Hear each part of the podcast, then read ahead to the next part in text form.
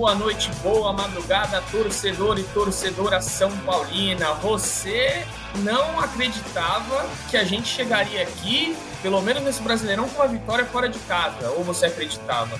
Claro que todo torcedor otimista, os mais otimistas, claro que acreditavam e aconteceu até que, enfim, o São Paulo não vai terminar esse Campeonato Brasileiro sem uma vitória fora de casa.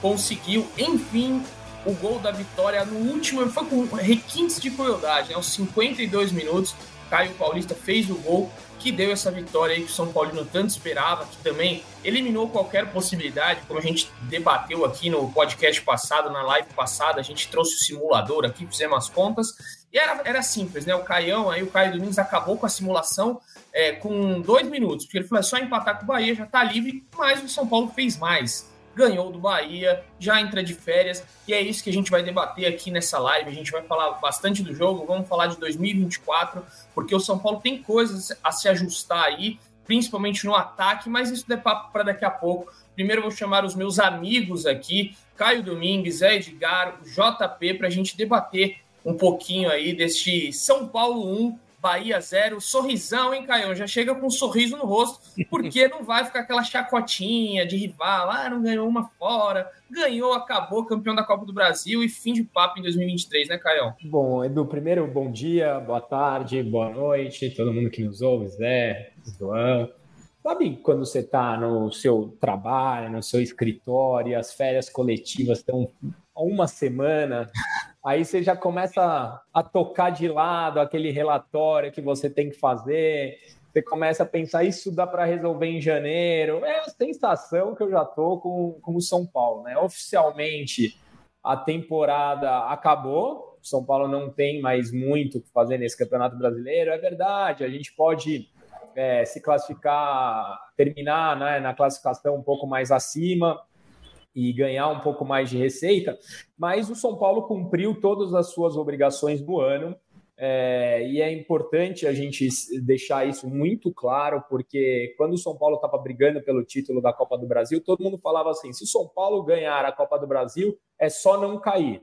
E aí, quando as coisas acontecem, todo mundo reclama: ah, o São Paulo tá mal, o São Paulo tá mal. Eu mesmo reclamei do desempenho do São Paulo, mas o São Paulo ganhou a Copa do Brasil e não caiu. O ano tá pago, o ano está mais do que bom, é um ano histórico se a gente considerar os últimos anos que o São Paulo tem tido. Então, foi um ano muito bom para o São Paulo. E agora é efetivamente começar a pensar em 2024. Mas, assim, se não for pedir muito, eu gostaria, uma vez, né, que o Flamengo está fora da briga pelo título, de ganhar do Flamengo no Morumbi para empurrar os caras para pré-Libertadores e estragar o começo de temporada dos caras lá da Gávea. Então, assim, se fosse pedir o último favor para o São Paulo, eu pediria esse. Mas de resto, missão cumprida e cabeça no travesseiro, dormindo feliz. É isso, esse é o sentimento aí de Caio Domingues, que ele, ele nem comentou o jogo, porque é, é praticamente relevante para o Caio hoje, quem jogou bem, quem jogou mal, que vale é o Caio Paulista, nota é. 10 e acabou, né, Caio? Então, eu vou passar a, questão analítica, vou, vou chamar o Zé aqui, é que o Caio já falou tudo que o São Paulino queria ouvir nessa temporada, que o ano acabou na, na Série A, sem chegar na última rodada com dificuldades, campeão da Copa do Brasil, vaga na Libertadores garantidas, mas vamos falar um pouquinho do jogo de ontem. Eu chamo o Zé, é, que estávamos juntos ontem na redação, trabalhando nesse jogo, o Zé com o glorioso tempo real, é, então ele teve ali a oportunidade de acompanhar realmente lance a lance e me diga, Zé, o que, que você gostou ontem, o que você não gostou no time do São Paulo, e já vou lançar já. O que, que precisa mudar para 2024? Boa tarde, boa noite, bom dia, boa madrugada, Edu. Um beijo para você, para o Caio, para o João, para o São Paulino, para São Paulina que nos escuta mais um podcast.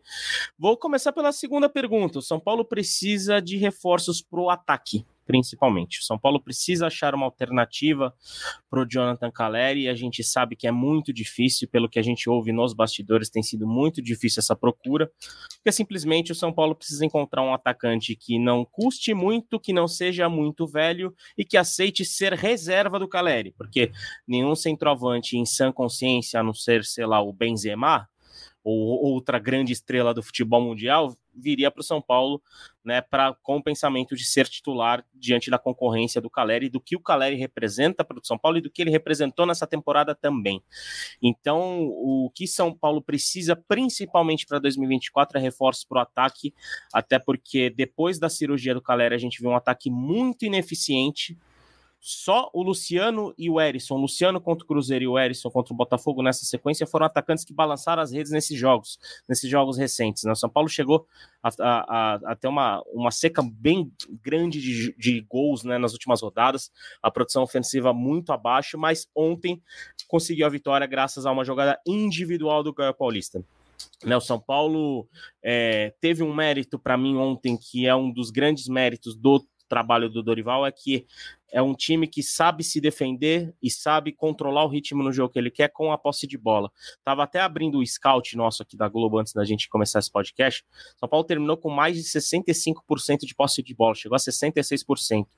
E essa era uma receita é, muito é, especial para o São Paulo conseguir amenizar a pressão do Bahia, que era uma equipe que está desesperada na, na, tabela do brasileiro, agora ainda mais, e queria se lançar, queria pressionar e queria é, é, esticar a bola, queria impor velocidade e queria trabalhar ofensivamente, e o São Paulo conseguiu amenizar essa pressão com um bom trabalho de posse de bola, e aí é mérito não só do, do Dorival Júnior, como também do trabalho do setor de meio campo. Eu destaco o Pablo Maia, que para mim foi um dos destaques da partida. O Pablo Maia, tanto na cobertura ali é, na frente da zaga, como no início de distribuição de jogo, conseguindo encontrar bons passos, foi uma peça muito importante para o São Paulo vencer a primeira fora de casa. Mas falta ainda né, aquele, aquele ajuste ofensivo acho que mais de uma qualidade individual e de um desempenho individual dos homens de frente que o Dorival tem que procurar e tem que priorizar para 2024. A gente sabe que ser um centroavante é uma prioridade para 2024, pelo que a gente ouve, e São Paulo precisa acelerar ainda mais essa busca, e eu acho que São Paulo já deve acelerar essa busca a partir desta quinta-feira, porque, como o Caio bem falou, o pessoal já está assinando ali o recibo de férias coletivas, porque o São Paulo está livre do rebaixamento, São Paulo ganhou a Copa do Brasil e a diretoria, principalmente, que ainda pensa em eleição, já sabendo que o Júlio Casares será o candidato único, poderia pensar nesse trabalho de reforçar o time o quanto antes para a temporada de 2024, porque se já chegarem os reforços no primeiro dia da pré-temporada, o grupo tende a se encaixar muito mais rápido e 2024, vale a gente lembrar, é ano de Libertadores para o São Paulo Futebol Clube. Ô, ô Edu, é, posso fazer uma pergunta aqui em cima da, do comentário do Zé?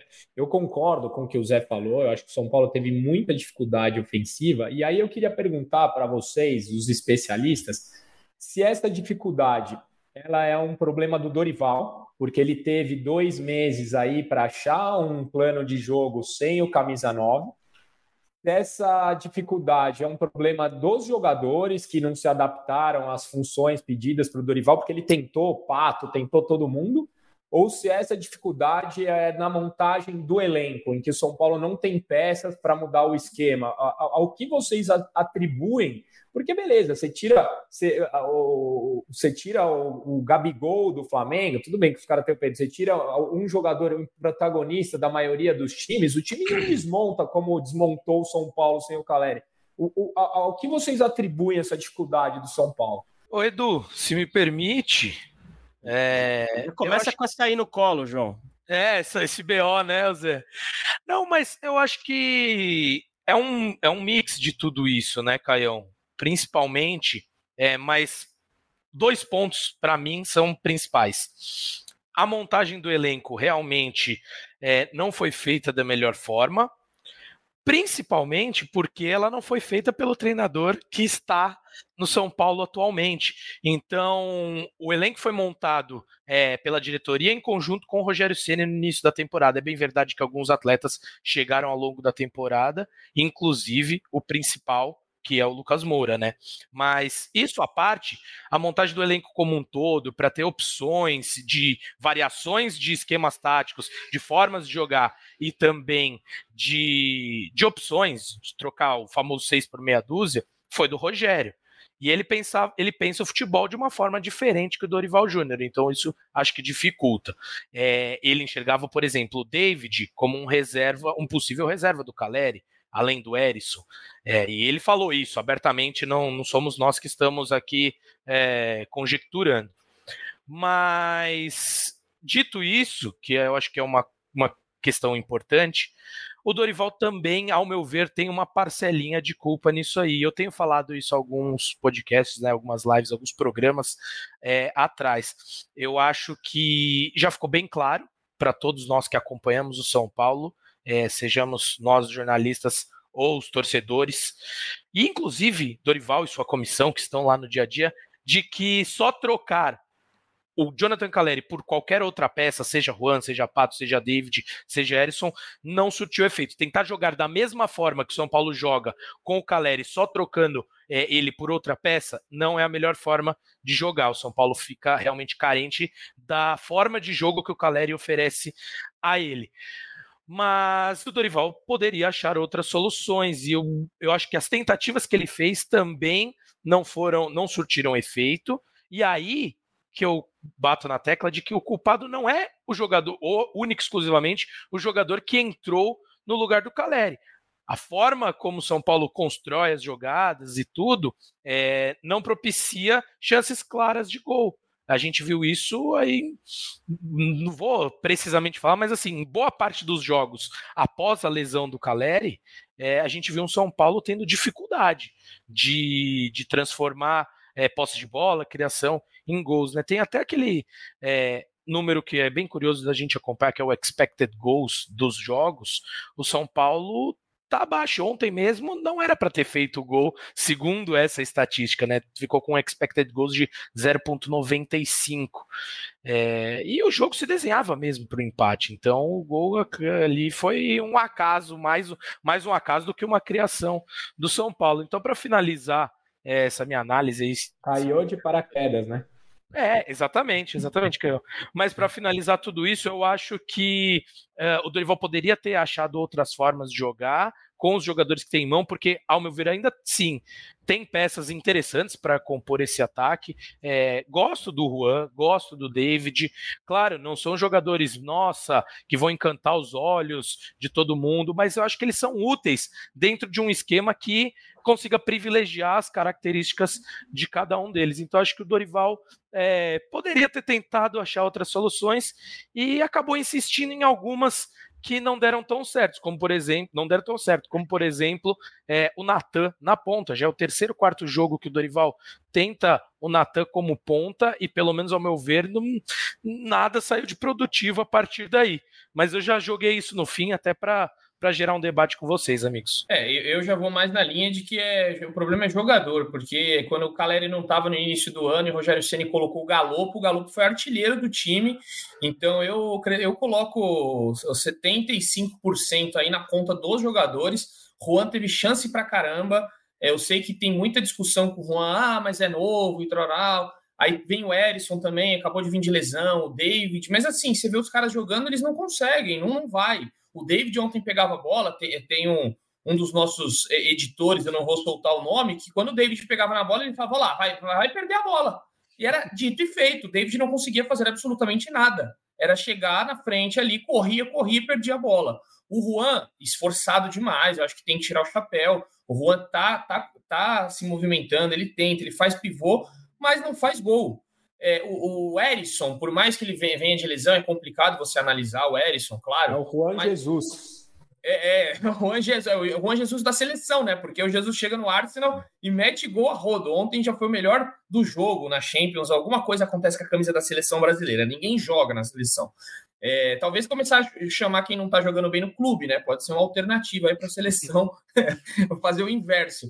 É, e, e, aí teve que entrar o Caio Paulista, como vocês estão vendo, e fazer o gol, que é um atacante. Então, eu atribuo muito mais aos atacantes, porque assim, o Juan na base foi centroavante, jogou de ponta, é, o Erisson a vida inteira de centroavante. Por que, quando o Caleri tá, o time joga da mesma forma? O Caleri tá, ele, ele faz a diferença, os outros não conseguem? Pô, então tem uma culpa aí no, Claro que o Dorival, como a gente falou, tinha que tentar mudar, colocar uma, uma molecada mais rápida, dar mais chance para o William Gomes, talvez o Caio Matheus, é, mas ele queria fugir do, de toda a tensão da zona de rebaixamento e não quis colocar a molecada na fogueira.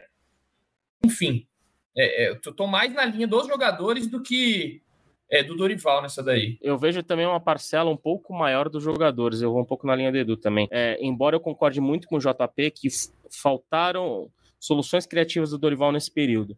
E uma, por exemplo, uma solução que eu acredito que tenha faltado para o Dorival, ele chegou a tentar algumas vezes, mas toda vez que ele tentou, o Luciano saiu da posição mais ofensiva e veio procurar jogo mais atrás, e muitas vezes é, se teve conflito dentro de campo, né? Tipo, de, de, ocupar o mesmo setor com, com o Rames e com o Lucas, por exemplo. Mas testar o Luciano como 9, uh, e principalmente pela capacidade de definição que ele tem muito alta, é algo que, por exemplo, teria, poderia ter aparecido nesse fim de temporada com mais insistência porque o Erisson, como o Edu falou, teve boas oportunidades depois da lesão e não aproveitou. O David, eu acho que foi quem mais teve oportunidade e não aproveitou, e muitas vezes jogando na sua zona de conforto, que é a ponta esquerda, e tendo muitas vezes situações de contra-ataque, é, situações de um contra um, né, em que ele normalmente iria se impor, ou pelo menos o torcedor e a, e a diretoria, a comissão esperasse que iria se impor e não se impôs. E o Juan é um outro caso também, que eu acho que teve bastante chance, principalmente nessa temporada, e não correspondeu, embora o Dorival ainda siga apostando nele e ontem apostou no Juan de novo como nove. Então, eu vejo a balança pendendo um pouco mais para os jogadores, né? Pendendo um pouco mais para os jogadores, e eu acho que um investimento nessa posição é importante para uma temporada que promete ser ainda mais competitiva para o São Paulo.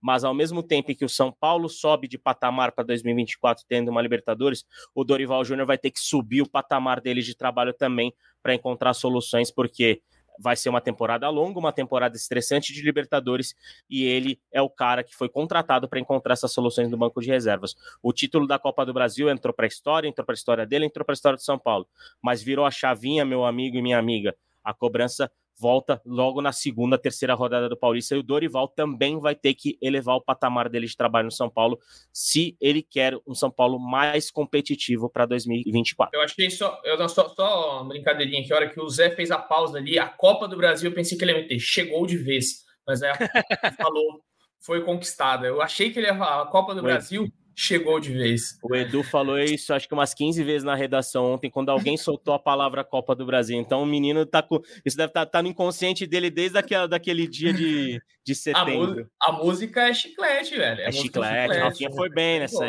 É. Ah, inspirado em roupa nova, né, cara? Como não, como não ser, não ser chiclete, né? Cara, eu tava vendo que o, o Grêmio, só pra, antes de passar pro JP, eu tava vendo que o Grêmio ele tem uma música parecida. E antes do jogo, viralizou esse vídeo essa semana, não sei se vocês viram, que o DJ da Arena do Grêmio, ele coloca o Do You Wanna Dance, e aí ele para a música bem no refrão, e a torcida do Grêmio continua com, mas sensacional. Eu, e aí eu queria propor aí ao Morumbi, tá, ao estádio ideia. do Morumbi, Boa.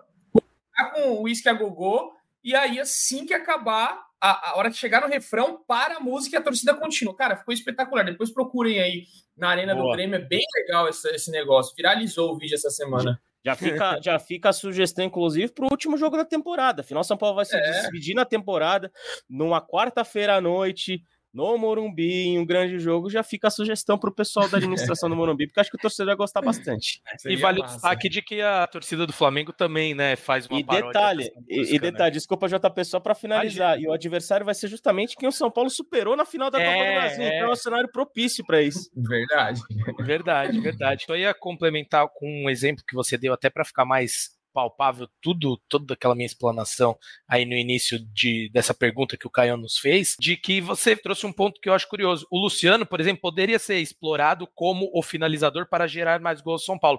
Só que não dá para só jogar o Luciano lá, montar o time igualzinho com o Caleri, jogar o Luciano no lugar do Caleri, porque já foi feito sim, isso e não foi sim. e não gerou, enfim, a reação esperada. Então, o Dorival teria que montar a equipe de uma forma diferente, talvez o Luciano vindo um pouco mais por trás, mas chegando para finalizar mais.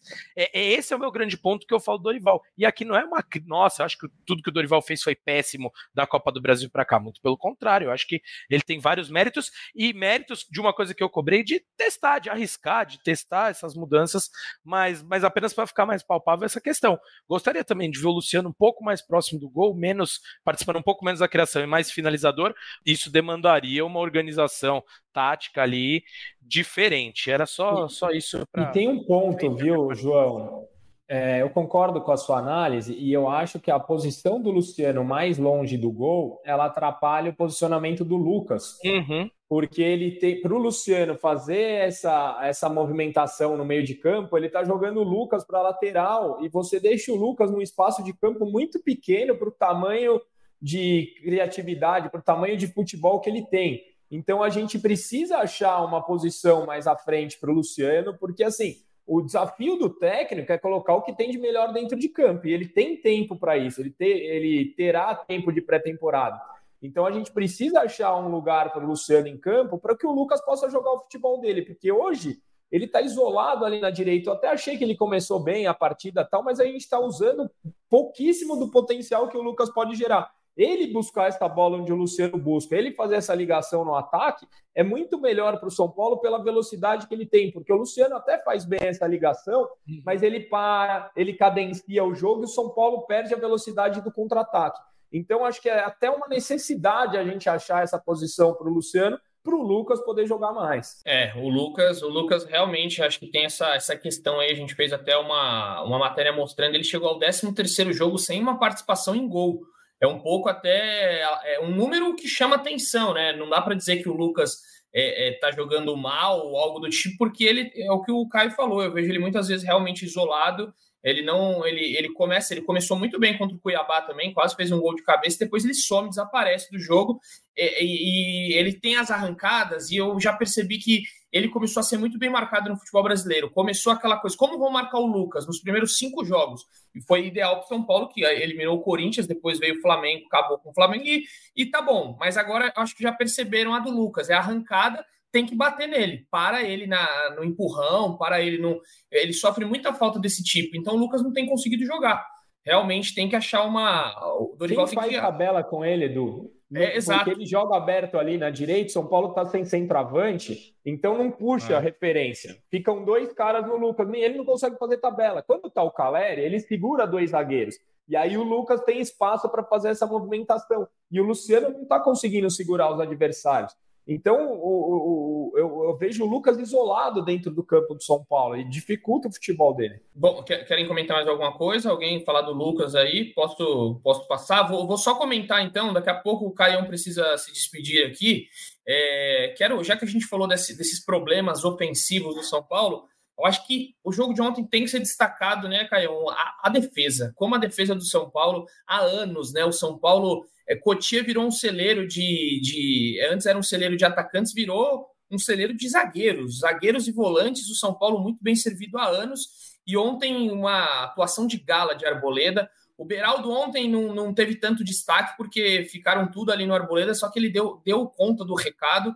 E assim, não tenho o que falar dessa defesa, né, Caio? Acho que é o menor dos problemas do São Paulo há muitos anos, é o setor defensivo, né? É, você sabe que eu sou um cara levemente emocionado quando o assunto é São Paulo. Para mim, o Beraldo já é uma das maiores revelações de Cutia, acho que desde o Militão. É um monstro sagrado, joga muita bola. E, e, o Arboleda, cara, se a gente parar para pensar na situação do São Paulo nos últimos tempos e na situação do futebol brasileiro nos últimos anos, ele é um cara que está no clube desde 2017. Ele roeu o osso com a gente em 2017, ele passou por momentos terríveis em 2019 e ele foi campeão da Copa do Brasil. Então, o, o Arboleda, durante cinco anos no São Paulo, ele vem jogando em alto nível e, para mim, ele passa a ser um dos maiores jogadores do São Paulo na década, é, inclusive no século, porque assim a gente teve uma zaga em 2007 que entrou para a história como a, acho que talvez a maior zaga em termos de números, não em termos de nome da história do São Paulo, porque todo mundo fala de Oscar e Dario, que eu não acompanhei. E hoje a gente tem a melhor zaga desde 2007, sem medo de errar. E a gente está falando aí de um período de 26 anos, né? Não, de 16 anos. É um, é um período gigantesco. O, Arboleda e Beraldo hoje formam a melhor dupla de zagas do Brasil. São monstros, monstros. Aliás, o Arboleda jogou muito. Eu falei do Pablo Maia, o Arboleda também é um que merece destaque individual, porque jogou muita bola ontem contra o Bahia. Talvez eu, eu acho que a briga de, de melhor em campo ficaria entre os dois ali. O Arboleda teve uma atuação muito, mas muito destacada pelo Bahia. Mais uma, né?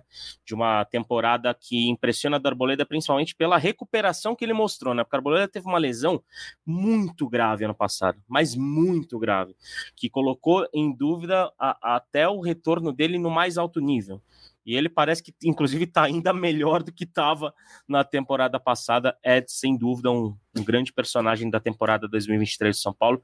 E contra o Bahia, fez mais uma ótima atuação.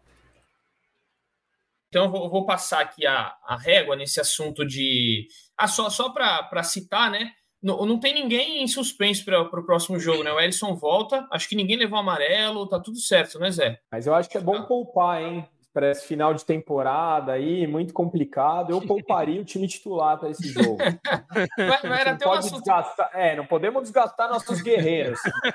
Exato. Vamos deixar o sub-20 aí, que eu acho que dá conta do recado. Tá igual os torcedores que, que agora pegam no nosso pé no pé do GE.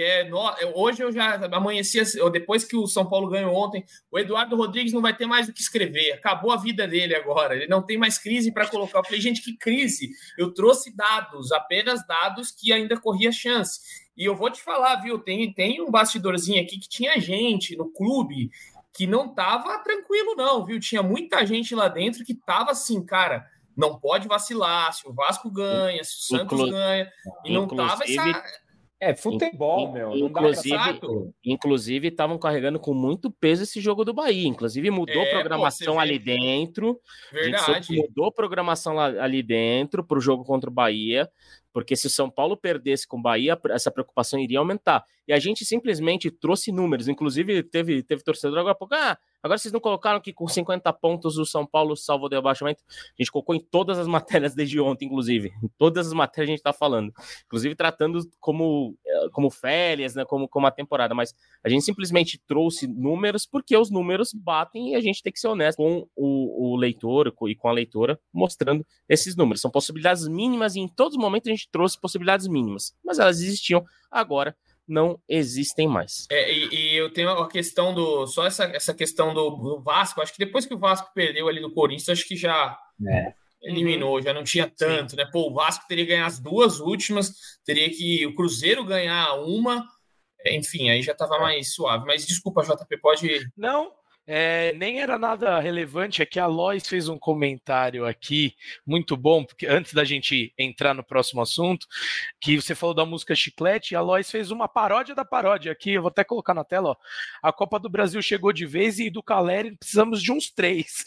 Eu acho que é o resumo da torcida São Paulina, por isso que eu fiz questão aí antes da gente passar para as outras análises, para os outros debates, achei muito bom esse comentário dela. Ela que compartilhou até, né, no Instagram, aí dando uma moral pra gente, é, que foi um dos podcasts mais ouvidos dela aí no ano, que a é, discoteca das... sueca aí, né, disponibiliza isso aí pra galera no, no final é, do ano, né? É, ela é uma das ouvintes mais assíduas do podcast, sempre com a gente. Aliás, beijo, Lois. Muito obrigado por mais um ano conosco. 0,01 Zé, de ouvinte. É, ela. ela ouviu mais que a gente, inclusive, é, provavelmente. mas, mas, só para complementar o que você tinha perguntado, Edu, ontem, né? O Thales Costa, o Beraldo e o, o Thales Costa, o Beraldo e o Caio Paulista receberam cartão amarelo. O Caio Paulista, inclusive, no lance do gol, por ter tirado a camisa, e nenhum dos três estavam pendurados. A lista do São Paulo de pendurados segue com Alisson, David, Juan, Luciano, Marcos Paulo, Michel Araújo, Natan, Patrick, Rai Ramos e Wellington. Ou seja, se algum desses recebeu cartão amarelo no domingo, aí sim férias antecipadas assinadas. É isso, e, e aproveitar aí, né? É, como já que vocês falaram da Lois, um abração à Lois aí. Teve mais gente aí, né? A Nanda Souza também, que sempre ouve a gente, é, nos citou lá ontem. Vou até falar aqui os demais, ó, o César Augusto. É, também teve o Guilherme, o Juliano Clute, o Lucas Guimarães, todos esses aí, abraço para vocês que são assíduos e mostraram aí no Spotify que a gente está tá bombando na, no ouvido de vocês. E, e eu, vou, vou lançar mais uma aqui, é, falando desse final de temporada, né? Então, São Paulo tem Atlético Mineiro e vai ter na última rodada o Flamengo. O, o Dorival tá com aquele discurso: ah, os garotos, vamos mudar tempo, eu quero ter mais tempo. Será que não era o momento de colocar? Eu, eu, acho que eu já sei a resposta de vocês, mas será que não é muito preciosismo do Dorival? Será que não é melhor colocar essa molecada para jogar? A gente vê vários exemplos aí de garotos. O Santos faz isso como ninguém, muito por necessidade no Santos, né? Nem porque precisa lançar. O Palmeiras tem feito agora também. Ontem levou o que falam lá, é um Messinho, eu nem lembro o nome dele, é o Estevão, né? Que é o Messinho. Estevão. Estevão levou o menino ontem, 17 anos, com um time recheado, né? Um elenco farto. É, o, o, Corinthians tem feito também por necessidade. E o São Paulo está precisando aí renovar um pouco sua safra. Será que esses dois jogos nem para William Gomes, Thales Vander mostrarem, pô, podemos para 2024 estar tá nesse elenco? Não, não é um pouco de preciosismo só... demais aí do Dorival não usar essa molecada? Edu, não só para mostrar, né? Para dar rodagem para os caras. Quer jogo ah. melhor do que colocar o moleque num jogo que o São Paulo já não tem mais compromisso nenhum com o Atlético Mineiro na arena? Porque aí vai precisar usar ano que vem numa Libertadores, já não é um desespero você colocar num jogo desse tamanho. Então, eu acho que não só para mostrar, mas para dar bagagem para ele. Eu acho que agora sim. É, eu acho que agora sim. Antes, é, por mais que a torcida estivesse clamando muito, eu realmente entendo o Dorival. É, falei aqui também alguns programas atrás que sou favorável a trazer os jovens, passar praticamente uma temporada treinando só, entrando em jogos pontuais, como foi feito o grande exemplo disso, é, é o Beraldo, mas tem tantos outros que passaram por. O Belém fez isso. Então, para não falar do Beraldo parecer aqui um, um engenheiro de obra pronta de um cara que deu muito certo nessa temporada, o Matheus Belém está passando por esse processo. Ficou é, essa temporada toda treinando como profissional, jogou alguns poucos jogos é, diante de necessidades que surgiram por suspensão ou lesão dos zagueiros e com certeza, se passar a jogar mais na temporada que vem, vai estar muito mais pronto do que se ele tivesse é, sido colocado tanto quanto às pressas no início dessa temporada. Então, entendo que tá ok o Dorival ter essa calma, eu acho que é até necessário. Eu, eu gosto dessa forma de, de tratar a base. Principalmente, por exemplo, o Rian Francisco está fazendo um sucesso danado nas categorias de base, mas ele é sub-17, tem 17 anos ainda. Então não acho que é hora de colocá-lo para jogar. Pode, né? Nem é. pode porque ele não está inscrito. Então, agora, dito tudo isso, Edu, agora nesses dois que a sua pergunta foi para esses dois jogos, aí sim, aí eu acho que é hora de dar um pouquinho de cancha para esses meninos que, que podem chegar para o ano que vem e serem soluções mesmo. Mas antes, porque eu vi, vi, muita galera aqui no próprio chat falando: ah, os nossos reforços para o ano que vem são Maioli, Henrique, Cainho, Caiobinha, né? Uh, William Gomes, tudo mais. Eu acho que tem que olhar para a base com esse carinho, sim, dar tempo ao tempo para esses garotos, mas para essas duas últimas rodadas, sim. É, acho que eles têm que ganhar mais, mais chance, dá tempo mesmo para eles jogar, não colocar só 10 minutinhos ali no final.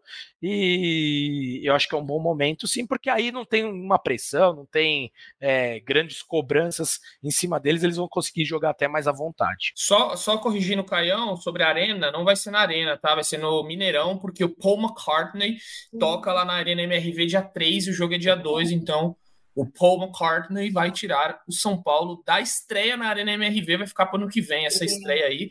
E aquele abraço, Caião, você vai precisar sair aí, te agradeço, viu? Fique, Bom, agradeço. Aproveite as férias, feliz 2024. Não, não, eu volto aqui, né, para os próximos jogos, sim, mas sim. agradeço aí a participação. E é bom, né? É bom jogar com jogo ganho. Tô tranquilo, cabeça no travesseiro, nada mais me preocupa, só como, né, como São Paulino não tem paz, 3 de fevereiro já vamos ter, né, o choque rei e para o ano começar eletrizante. Abraço, amigos. Valeu, Caião. E só uma informação que a gente apurou rapidamente aqui, Martim Fernandes nos ajudou, muito possivelmente que Supercopa seja no Brasil mesmo, não deve sair do país. Martim Fernandes aí já tinha feito uma apuração durante essa semana, não deve sair. Beleza, Caião? Obrigado. Aquele abraço, a gente continua aqui com vocês, amigos. Zé, é, se você não comentou sobre os garotos, se quiser comentar alguma coisa aí sobre eles, fique à vontade. Acho que é basicamente o que todo mundo comentou aqui, viu, Edu? É, é um momento muito muito propício agora nessas últimas duas rodadas por serem adversários duros, advers testes muito bons para os dois principalmente falando do Thales Vander e do, e do William Gomes, né? Se desenvolverem nessa reta final da temporada e começarem passos à frente em 2023. E, por exemplo, um nome que o Dorival voltou a dar mais espaço, um nome da base que eu acho que pode ser bem útil para a próxima temporada é o Thales Costa. Thales Costa entrou bem em alguns jogos, né? Conseguiu dar uma dinâmica diferente no setor de meio campo. O Thales Costa é aquele jogador que área a área, né? Que se aproxima bem das duas áreas e que consegue né, fazer um bom trabalho de bola, até pela característica do time que o Dorival tem no São Paulo, acho que pode ser um nome interessante para o ano que vem. Então é um cenário muito propício, né? Dar mais espaço para essa molecada nessas rodadas finais. E, e um cenário engraçado para o São Paulo, né? A gente até, até fez subir essa matéria no GE há pouco. São Paulo pode ser o fiel da balança nessa, nessa, nessa reta final de temporada, né? Porque, por exemplo, se o São Paulo segura o Atlético Mineiro, ou vence, ou, né, ou ou empata minimamente o jogo no Mineirão, o, o Palmeiras pode, pode ser campeão no domingo já, né? Pode ser campeão já no fim de semana. Então, a, a, a, disputa pelo título vai passar muito pelo, pela capacidade do São Paulo. E o Dorival foi muito claro ontem na entrevista coletiva que vai focar muito sério nos dois jogos, não quer facilitar, não vai é, dar essas férias coletivas, mas ao mesmo tempo eu acho que ele poderia promover alguns testes importantes, uhum. porque são dois jogos grandes, dois jogos bons e dois duas ótimas oportunidades para principalmente esses jovens terem mais minutos e poderem se mostrar pensando na pré-temporada de 2024. E gostei que o Caio já decretou o campeão brasileiro. Diante da loucura que tá esse campeonato, eu não, não arriscaria tanto assim, não, Vido. Ah, eu acho que eu acho que acabou já. Acho é, que também acho. Já não tem muito mais que fazer, não, porque é a próxima rodada. Se o Fluminense realmente vier com aquela história de não jogar com seus titulares no gramado sintético é, e acho que até se viesse com um time titular, assim, o Palmeiras acho que tá, tá, vai entrar com aquele espírito de campeão. O problema é que a, a, é, eles têm ali, né, Abel Ferreira, que todos os rivais querem Abel Ferreira, que, que o Abel Ferreira aceite o Al Saad ou Al alguma coisa, é, entra com a mente muito forte pro título, né? Então acho muito difícil até se empatar, ainda tem um Cruzeiro na última rodada, então não sei, mas é, é isso, né? Não dá para cravar porque o campeonato tá muito maluco. Que, quem dirá o Botafogo, né? o, o, torcedor hoje, São Paulino, palmeirense, corintiano, santista, flamenguista, torcedor do Fluminense, acho que ninguém teve força para tirar um sarro de um botafoguense hoje, porque, olha, o sofrimento ninguém merecia aquilo que eles passaram, viu? Foi, foi Não, duro, são, cinco rodadas em sequência sofrendo, né? Nossa. Tomando viradas com um placar largo na frente, é, perdendo no último minuto, empat, tomando empates no último minuto. Mas, Edu, só antes da gente passar para outro assunto, queria fazer uma pergunta para vocês dois. É, em cima do que o Zé falou, também enxergo o Thales Costa como um, um, cara que tem que entrar mais no time, ter mais chances, e um cara que vai agregar muito esse time de São Paulo mais um exemplo de um jogador que já está no profissional há algum tempo, treinando, criando essa casca, mas é, não teve a chance ainda de jogar muitos jogos em sequência. Eu enxergo o Thales Costa como um bom reserva para o Alisson. Eu enxergo ele fazendo essa função que o Alisson faz, por mais que ele tenha sido colocado nesses últimos jogos pelo Dorival, numa função um pouquinho mais adiantada, mais ou menos ali o que o Lucas faz, o que o Rames, o próprio Luciano. Eu acho que nesse setor do campo, pelo físico dele, ele é um jogador um pouco mais franzino, e até pelas outras características de jogo dele, não é a melhor forma de explorá-lo ali naquele meiuca lá, às vezes recebendo bola de costas, no meio da onde a coisa acontece ali com o volante fungando no cangote dele é todo. É, até porque, né, ele é o Thales Costa, né? Tem que receber de costas muitas vezes. Mas... Pena que eu não tô com a mesa de som hoje, hein, Zé? Senão ia fazer um badunts aqui pro, pro nosso querido Edu.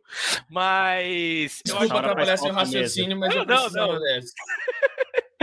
o tá, tá em casa, Edu, porque eu já tava até passando para vocês. Eu acho que ele vindo com a bola, conduzindo a bola de frente, numa zona com um pouco mais de espaço. Ele é um cara que acha bons passes, tem essa, esse refino no passe. Eu, eu enxergo ele como um bom reserva ao Alisson, já que isso foi pauta em momentos atrás, quando o Alisson não pôde jogar por lesão, ou por cartões, quem substituiria o Alisson. E eu acho que com a queda de rendimento que o Gabriel Neves apresentou nesses últimos, esses últimos jogos, esse último mês, principalmente nesses últimos meses, é, o Thales pode ganhar um espaço e enxergo ele como um bom reserva para o Alisson. Vocês acham que eu estou viajando ou não?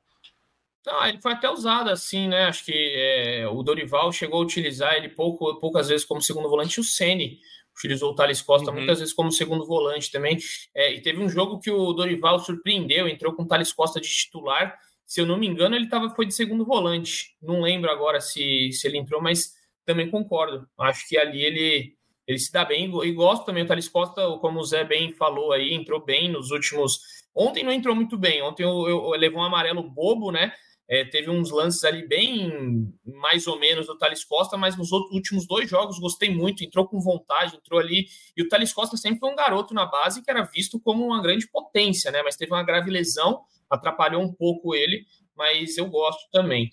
Bom, vamos, vamos encaminhando para o nosso fim aqui. Ontem teve assunto importante que trouxemos aí, né? O Zé pode explicar um pouquinho melhor, porque novo presidente está definido, né, Zé? A não ser que uma catástrofe aconteça até o dia 8 de dezembro, quando vai, vai ser feita a eleição, que vai ser meramente protocolar, né? Então explica um pouco para a gente o que aconteceu, Zé. Por que, que Júlio Casares é, terá mais três anos à frente no comando do Tricolor Paulista? Bom, é, vamos lá, Edu.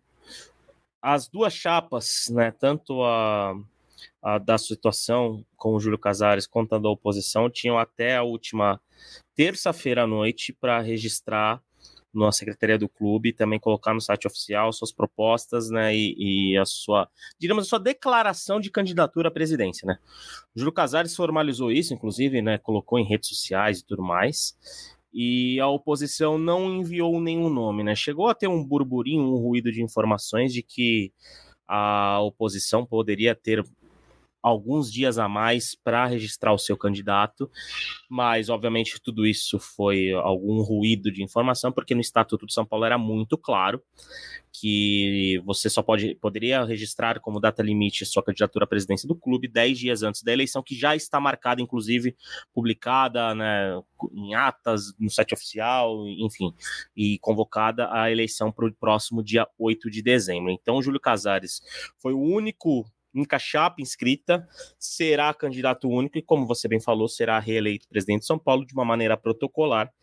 Óbvio que, por exemplo, poderiam todas as pessoas se unirem e votarem em branco para tentar anular a eleição, mas se o Júlio Casares fosse lá e votava nele, seria o único voto válido e ele seria eleito, ou seja, é apenas uma questão protocolar para o Júlio Casares no próximo dia 8 ser eleito novamente, né, por mais três anos, presidente de São Paulo, é, mantendo essa gestão, lembrando que a regra para a reeleição de São Paulo mudou justamente nessa gestão, né? Porque antes no, o Estatuto de São Paulo não permitia a reeleição, mas houve é, duas votações, inclusive com uma campanha muito grande do próprio Júlio Casares da situação para a reeleição voltar à pauta no São Paulo, e o Júlio vai ser declarado né, presidente de São Paulo por aclamação no dia 8.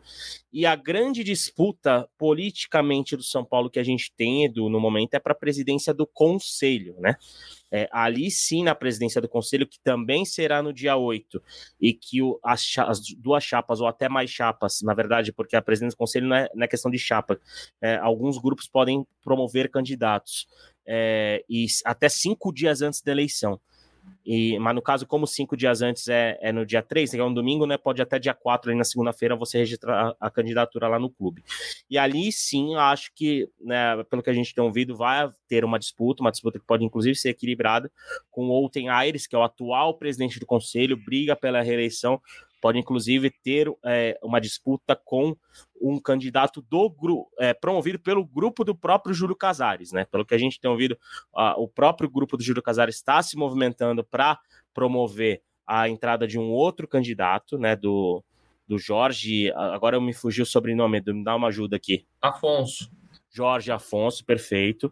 O Jorge Afonso pode entrar nessa disputa com o Outem, e aí há uma, uma questão de equilíbrio pelo menos né, na visão interna de algumas pessoas que a gente ouviu, principalmente na quarta-feira, que foi uma quarta-feira movimentada na política interna do São Paulo. O, o Pupo, que era um possível outro candidato, né, tem fontes lá dentro do clube que já declaram que no almoço na terça-feira ele declarou que não vai se candidatar a essa presidência do conselho, mas a gente só vai ter certeza de quem vai entrar nessa disputa lá no dia 4, lá na próxima segunda-feira, mas sim a eleição do conselho é uma é uma possibilidade de disputa sim para esse fim de ano de São Paulo com a, a possibilidade, inclusive, do grupo do Júlio Casares tirar o apoio né, do, do atual presidente e, né, e, e transportar para o Jorge, que entra com força aí para essa disputa. Vamos ter notícia. Tem muita gente que acredita que o Outen vai manter esse favoritismo, né? E, e o Outen é um cara que é, já teve, estava inclusive com o Casares em alguns eventos dentro do clube, né? Mas que tem algumas alguns, alguns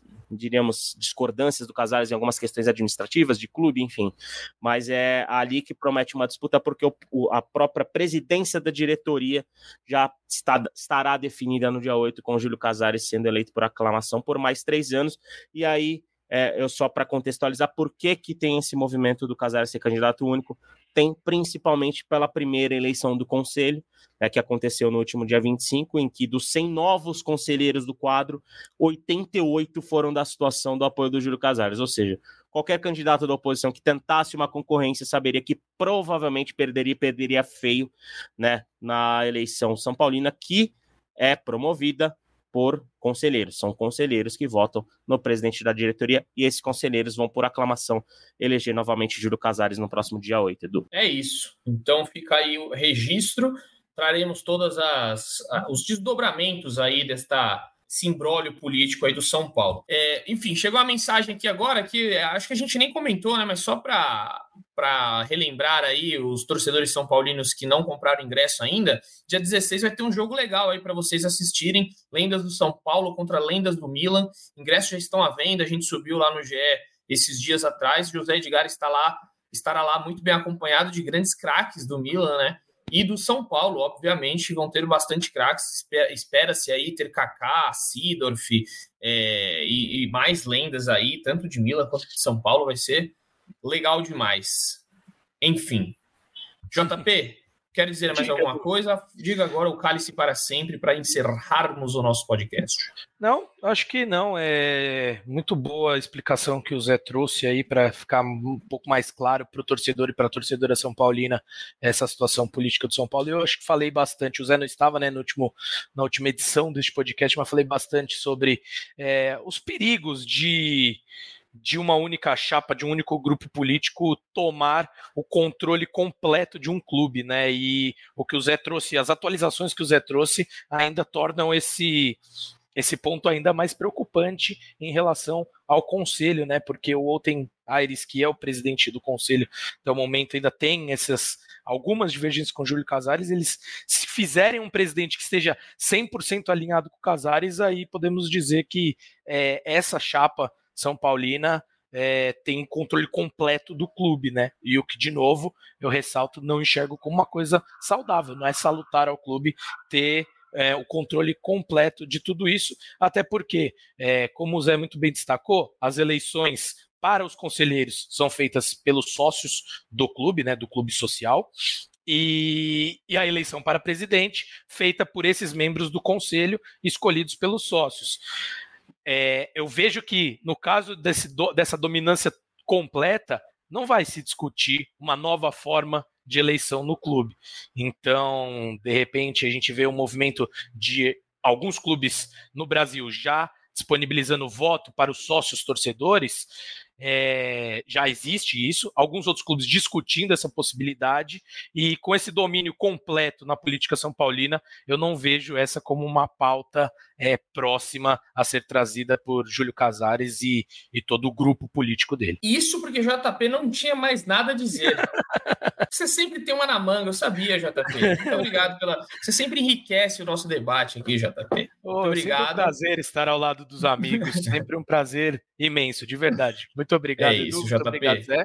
E um abraço a todos torcedores, torcedoras são paulinas e também alguns secadores que também sempre estão por aqui de outros então. clubes. Como eu sempre falo isso, participo de vários podcasts aqui da casa de vários clubes e sempre tem os secadores dos outros times participando. Um abraço a eles e a elas também. Muito bom, JP, valeu, grande abraço. E rapidinho, Glauber Ramone que pergunta se vocês não vão falar nem um pouquinho do mercado da bola. A gente comentou um pouco, né, Glauber, porque não tem muita novidade no momento. O São Paulo tá aí, né, ainda tenta o Martinez, que a gente trouxe aí no GE. O Luiz Gustavo tá para ser anunciado a qualquer momento aí. O São Paulo já está com tudo certo, só falta o anúncio. É, e aí a gente está atrás né, desse nome aí de, de, um, de um 9, de um camisa 9, que o São Paulo está tão em busca, mas está com muitas dificuldades, porque não quer gastar sua ficha com um estrangeiro para a posição e ainda está no mercado aí tentando achar oportunidades. Então, assim que a gente souber, Glauber, pode ter certeza que vamos trazer aqui, vamos falar no podcast, vamos falar, é, vamos trazer no GF, fique tranquilo, tá bom, amigo? E Zé, obrigado também. Tamo junto, até a próxima. Valeu, Edu. Beijo para você, para o JP, para o São Paulino e para São Paulino, que nos prestigiou mais uma vez em podcast. Só uma informação sobre essa questão de mercado da bola. Pelo que a gente tem ouvido falar, esses anúncios devem ficar para depois do Campeonato Brasileiro que vão ficar para depois das é, que até talvez depois das eleições, né? Inclusive anúncio de patrocínio, né? De fornecedor, né? E tudo que a gente já trouxe aqui sobre o e tudo mais. Tudo isso deve ficar para depois do brasileiro. Não, não é uma é, é uma sensação que o São Paulo passa para a gente e de informação que a gente tem até o momento. Óbvio que tudo pode mudar. E só para encerrar minha participação, para destacar, né? É, embora tenha sido derrotado, a campanha do São Paulo no Campeonato Paulista Feminino. São Paulo teve grandes destaques individuais na competição, terminou com vice-campeonato. São Paulo venceu o Corinthians né, no primeiro jogo 2 a 1 na Vila Belmiro, acabou né, sofrendo uma goleada de 4 a 1 para as brabas do Timão, né, lá na, na Neoquímica Arena, e o São Paulo ficou com o vice-campeonato paulista, mais uma temporada em que o São Paulo ficou alguns pênaltis ali, ficou na disputa de pênaltis de para a final do Brasileirão, no Paulistão conseguiu ir até a final, e terminou com vice-campeonato, mas um campeonato de, de, de, de, jogadoras de destaque, como a Analice na zaga, como a Maressa no meio-campo, a Dudinha, uma revelação que, que anotou um golaço, inclusive, na Neoquímica Arena e parece estar né, tá destinada a ocupar ainda mais espaço na próxima temporada. Então, o São Paulo que teve um fim de temporada, embora né, dolorido com o vice-campeonato promissor, pelo que apresentou dentro de campo. E tomara que o clube mantenha essa seriedade no projeto, trazendo boas jogadoras, apostando nas categorias de base, para o São Paulino ter ainda mais prazer de acompanhar a equipe feminina que, e, né, que nesse plano que se possa né, brigar ainda por mais conquistas na, na próxima temporada. Então, um beijo para você, para o JP, para o São Paulino para São Paulino e voltamos provavelmente na segunda-feira. Valeu, Edu. É isso, amigos. Então, fiquem em paz aí, acompanhem o jogo, né? O São Paulo, só para trazer aqui para vocês a data, né? No sábado o jogo, viu? Às nove da noite, é, contra o Atlético Mineiro. Lá no Mineirão, como a gente trouxe aqui, a MRV vai receber o Paul McCartney no dia 3, então, estará fechada para este evento. Tá bom, galera? Ficamos por aqui. Todas as informações lá no GE e tudo que você quiser saber também. A gente tem o nosso WhatsApp, viu? Se você que não segue o WhatsApp GE São Paulo, também estamos lá no WhatsApp. E claro, o podcast aqui, livecast sempre com a gente. Beleza, amigos? Um beijo no coração e um abraço na alma de cada um de vocês. Valeu! Partiu o Rogério, pé direito na bola, passou pela barreira!